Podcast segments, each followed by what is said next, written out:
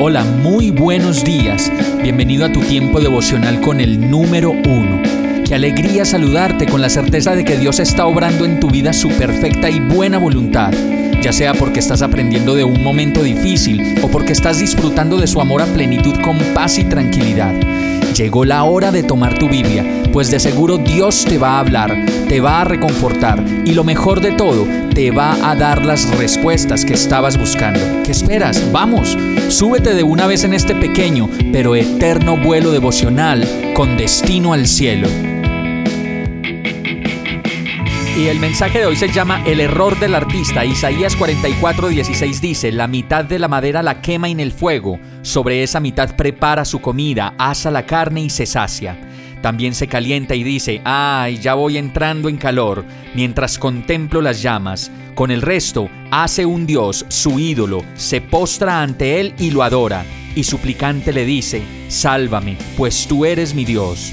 Como lo dice este verso, el artesano, el escultor y el artista toma los materiales de la tierra para fabricar su obra y conocemos artistas impresionantes que han dejado legados maravillosos para la humanidad y que a través de su obra se han inmortalizado y han dejado su huella en la historia. Pero démonos cuenta de lo contradictorio que se nos narra en esta historia, pues dice el verso que el artesano toma un pedazo de madera con la que hace su obra maestra y con el resto de la misma madera puede cocinar un pedazo de pan o una carne deliciosa para compartir con sus amigos y todo esto es maravilloso, pues para eso han sido creados los materiales de trabajo que Dios nos ha dejado para que el arte se pueda plasmar. Lo crucial del asunto es cómo termina el verso, pues dice que este artesano, después de terminar su obra con ese pedazo de madera, se postra ante él y lo adora. Y suplicante le dice, sálvame, pues tú eres mi Dios. Y ahí está el gran error del artista, al considerar que esa obra que ha creado puede llegar a salvarlo, y como lo dice el verso, se vuelve su Dios.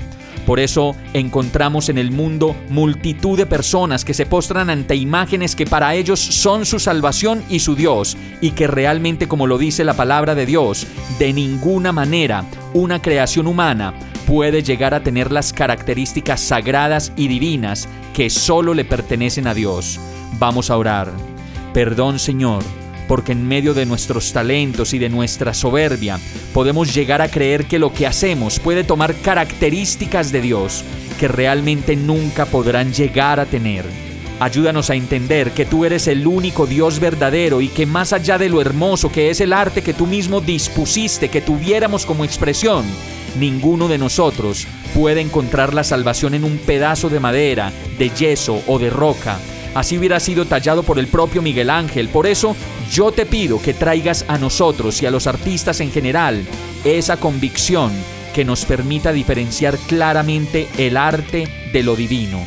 Y todo esto te lo pido, agradecido, confiado y dichoso de que tú estás obrando tu perfecta voluntad en mi vida, en el nombre de Jesús. Amén.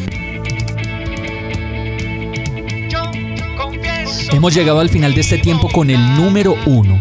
No te detengas, sigue meditando durante todo tu día en Dios, descansa en Él, suelta los remos y déjate llevar por el viento suave y apacible de su Santo Espíritu.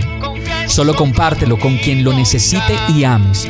Hoy, de la mano de Dios, todo será un gran día. Para más información visita nuestra página www.iglesiabierta.com o llámanos al 313-334-0116.